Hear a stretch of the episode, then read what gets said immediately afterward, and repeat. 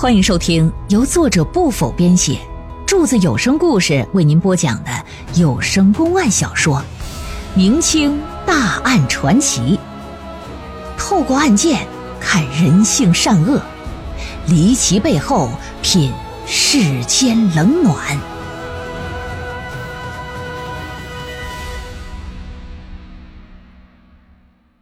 昌宁鞋印儿追凶案第三回。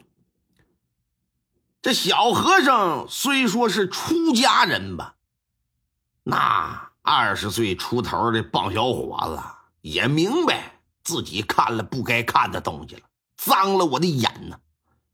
扭头就走，可没走几步呢，屋里那男的一边系着衣服，踏着这鞋，搁这追出来，上去啪的一把。就把这小和尚后衣襟就给赖住了，擦的一下子，一伸手打腰里还抻出一把匕首来。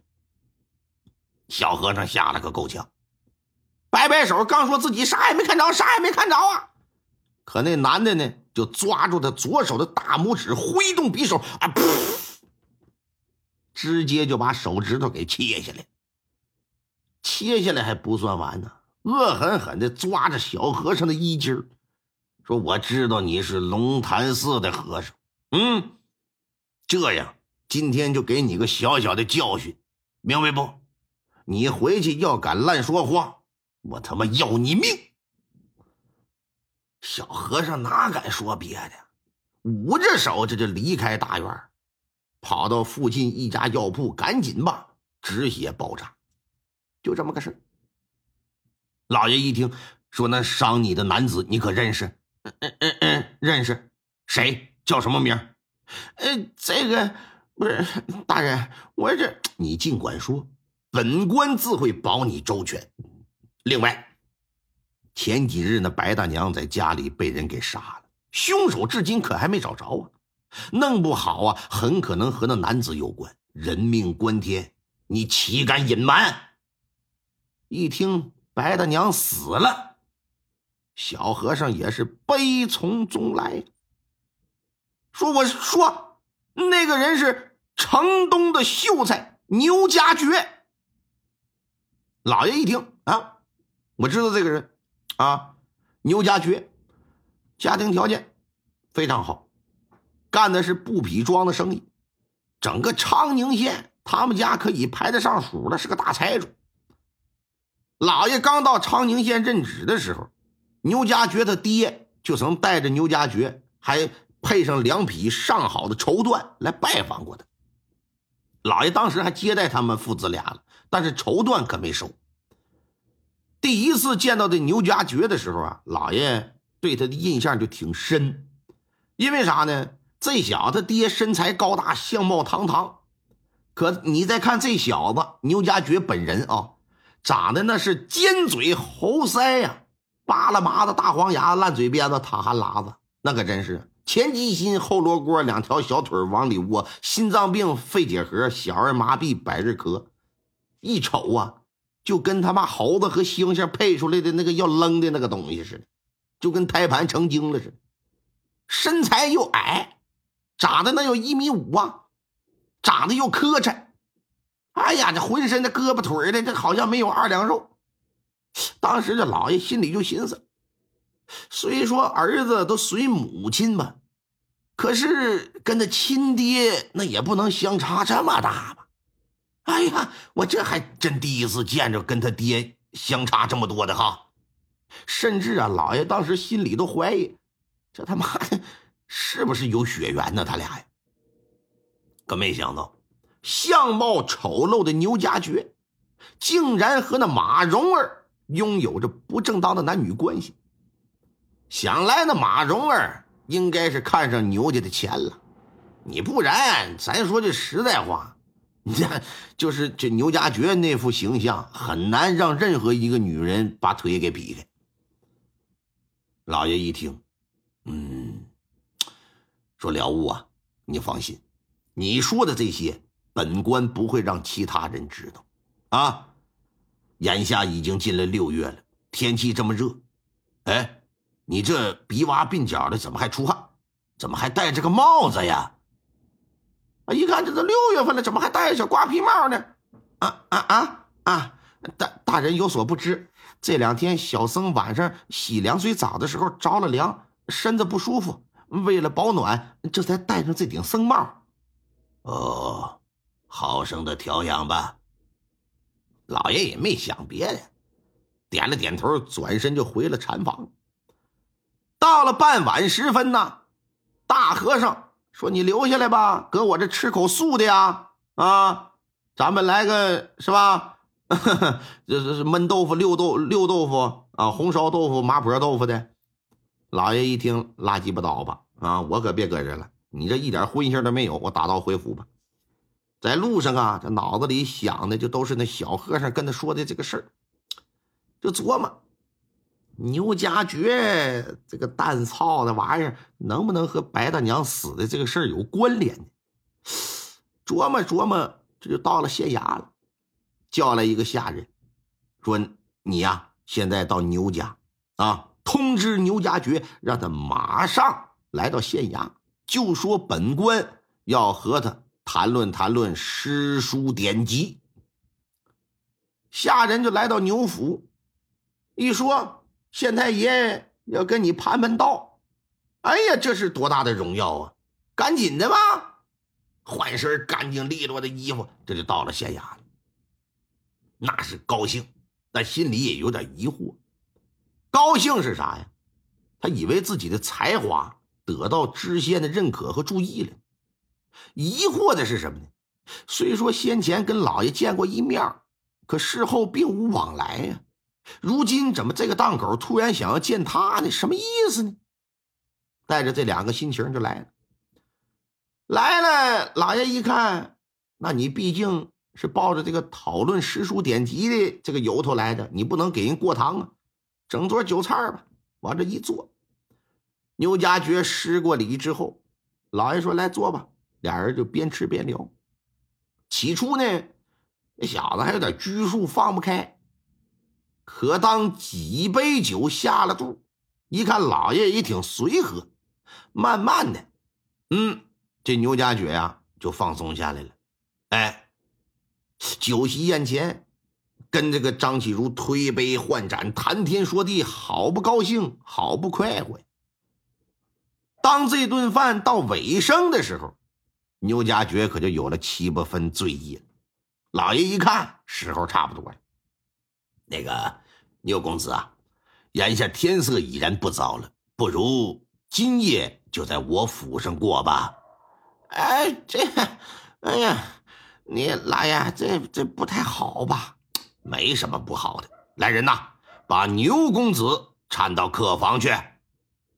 来了两个下人，夹着胳膊，就给搀到客房来了。来到客房之后，老爷说：“先把鞋给我脱了。”脱下鞋，拿手这么一扒，这不扒还好，一扒之下，发现他妈的这玩意儿真新鲜哈！扒完一双，还有一双，两双鞋，外边一双啊是长靴，里边呢配了一个低帮矮腰的小布鞋。把布鞋和袜子脱掉一看。牛家爵一成年男子的脚，竟然和当时那娘们的脚一样一样小啊！你虽说这小子个子不高吧，但是对于他能长出一双女人脚来，还是让这些人吃惊不已的。嗯，老爷赶忙到了书房，拿上马蓉儿那双绣花鞋，回来之后说：“你给他给我换上，往脚上这么一蹬。”你多大鞋，我多大脚，整整好好的。之后说：“来，趁着酒劲儿，把身上衣服全给我扒了。”扒完衣服，虽说没找出什么抓伤的痕迹吧，但老爷脸上还是露出满意的神情。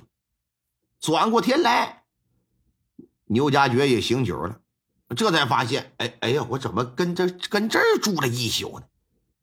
穿好鞋袜，正准备去给老爷请个安呢。一出屋，让人薅着头发，拽着衣领就给拿下，直接就给拎到前院大堂去了。刘家爵遭懵逼了，就说这昨天晚上还推杯换盏的，这怎么的？这怎么就到了大堂呢？老爷啪的一拍惊堂木，哎，不是大人，这这这什么情况？白家杂货铺白大娘被害，死在了家中。你知道这件事吗？我学生有所耳闻呐，可这件事儿跟我又有什么关系啊？案发现场留下了一个女人的脚印，经过调查取证，最终确定是白大娘的儿媳马蓉的鞋印。马蓉儿和白大娘虽说平日不和，但是她三更半夜一个女人很难独自杀死白大娘，因此只有一种可能，那就是别人穿了他的鞋作案。这个人就是你，不是大人呐！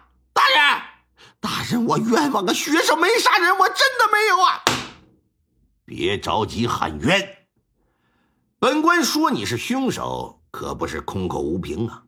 首先，昨晚在你酒醉之际，我看过你的脚，并将马蓉儿那双鞋套在了你的脚上，大小刚好合适。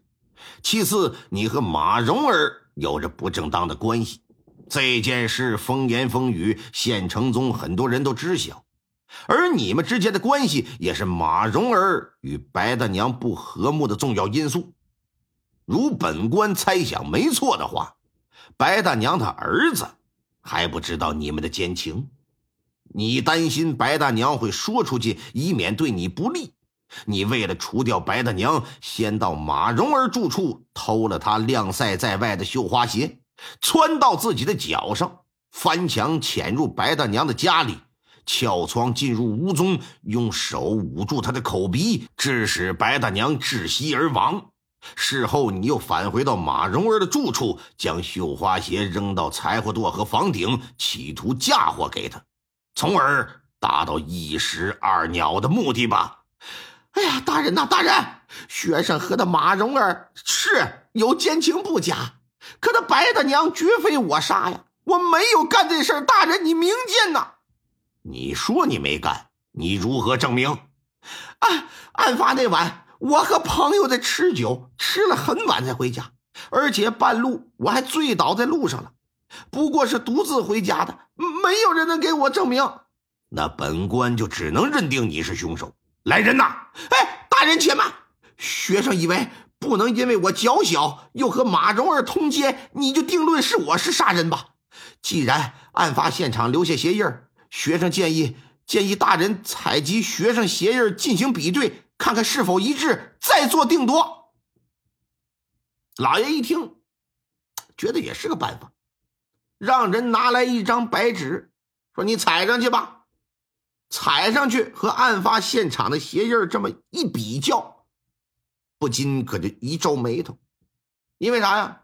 发现案发现场的鞋印左脚内侧明显浅了几分，而牛家爵左脚的鞋印是深的，两者之间这明显的差别。为了避免是偶然情况发生的这种现象，老爷呢就又让他试了几回，结果比照下来啊还是不一致。本以为。案件已经柳暗花明、水落石出了，却不成想这又出疑云呢。哎呀，这满心欢喜一下变成一个泡，那心情就可想而知啊。到了晚上，老爷躺在床上辗转反侧，脑子里想的就都是这个事哎哎，突然之间，一个主意就出现在脑海之中，让他那烦乱的心呢，渐渐的就安定下来了。慢慢慢慢的，困意来袭，这就。进入了梦乡。听众朋友们，本集播讲完毕，感谢您的收听。